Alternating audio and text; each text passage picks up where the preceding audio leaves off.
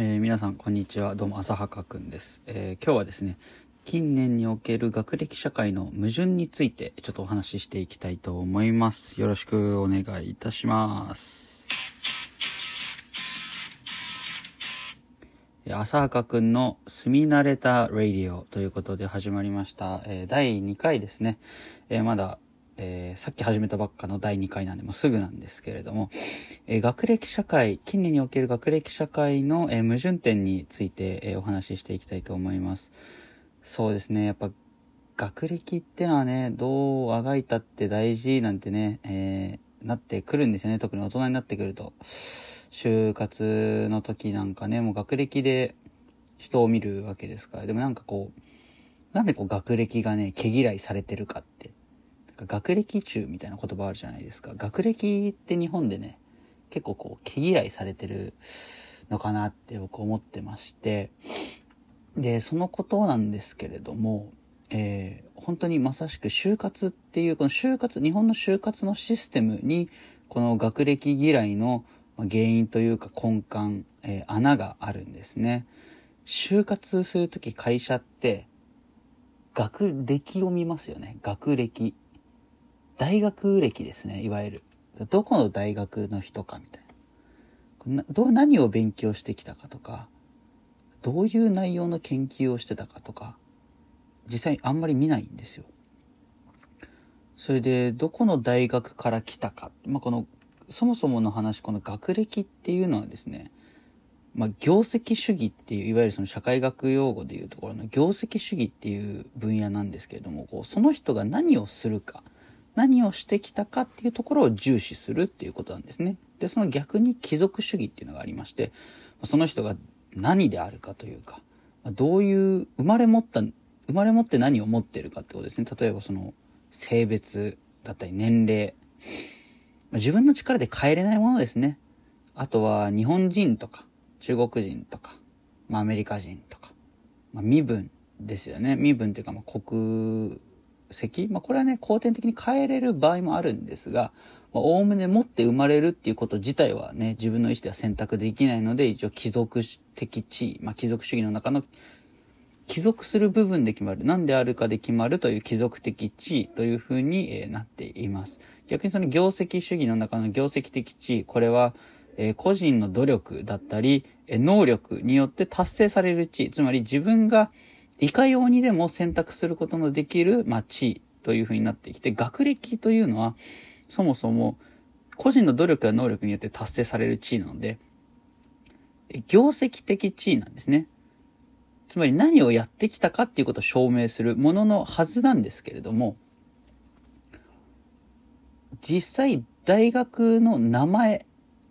で判断してしまう嫌いがあると。その大学で何をやってきたかとか、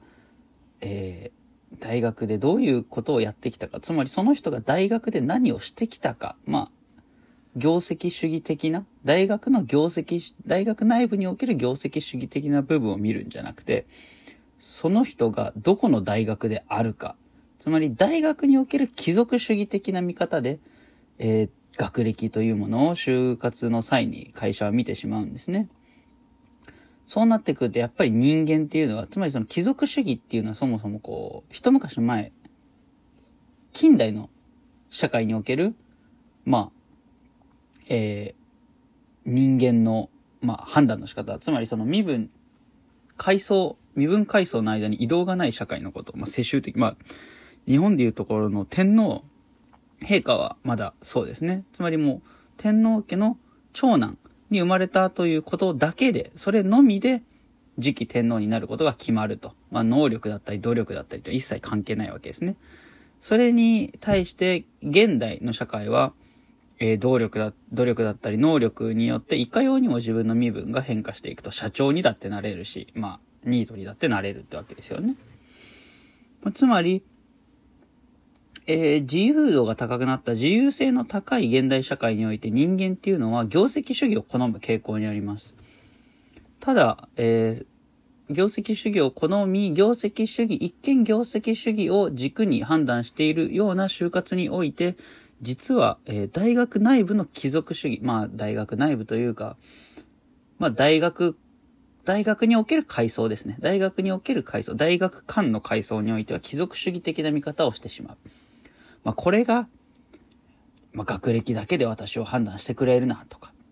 私がやってきたことで判断をしてほしいっていう、まあ、今の学歴社会を毛嫌いする方向に繋がっていくわけですね。つまり今まで何をしてきたかっていうことを正当に評価するであろう学歴という、まあ、システムが、実はそのシステムに乗っってない貴族主義的になってしまっているというところなんですね。まあこれはなかなかこう矛盾してるように見えますが、これちょっと海外とだとまたちょっと全然話が違ってきてですね、例えばドイツとかですと、もう大学なんて正直あんま関係ないんですね。どういう勉強をしてきたか。しかも大学で教える内容もだいぶ違います。僕大学、ドイツの大学に行ったことがあるわけではないので、あれですが、仕事に生きるようなことを教えますよね。うん。日本の大学っていうのは、まあ僕日本の大学も行ったことないんでわかんないんですけれども、まあ、広く、浅く、といったイメージですかね。はい。まあ、つまり、こういう現代人が好む業績主義にのっとって行われているこの学歴社会、機能している学歴社会ですが、この学歴が業績とみなせないような採用の仕方を企業が行っていることによって、この学歴社会というものが貴族主義的になってしまっているというところが、今の、えー、現代の若者たちが学歴社会を毛嫌いし、もっと自分を見てくれと。自分が何をしてきたかを見てくれ。っていう反応になってしまうんですね。ね。ただこの何をしてきたかっていうか、まあその人間性とかでね、判断してくれなんて言いますけど、これがね、一番危ないというか、人間性なんて測る指標ないですからね。もうほんと好みですから、それはま。人事の人がよっぽどこう、水眼を持っているというか、明白楽であればいいですけど、まあ大抵の人事なんてのはそんな、明白楽なんてのはいないですからね。うん、やっぱりどうしてもこう、業績をね、今まで見てこなきゃいけないんですけれども、それが貴族主義的になってるという。だってあれじゃないですか、日本の企業なんて、研修行ってから配属決まりますからね。自分が受けてる時何の仕事するか分かんないんですから。海外そんなことないみたいですからね、僕が聞いたところ。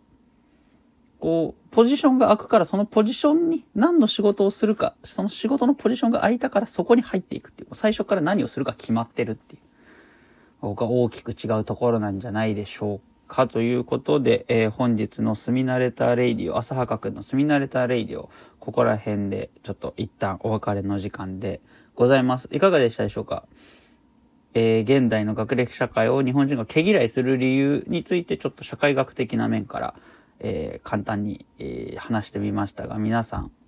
ご興味持っていただけましたでしょうか？よかったらぜひハート、いいね、お願いいたします。ありがとうございました。ではまた。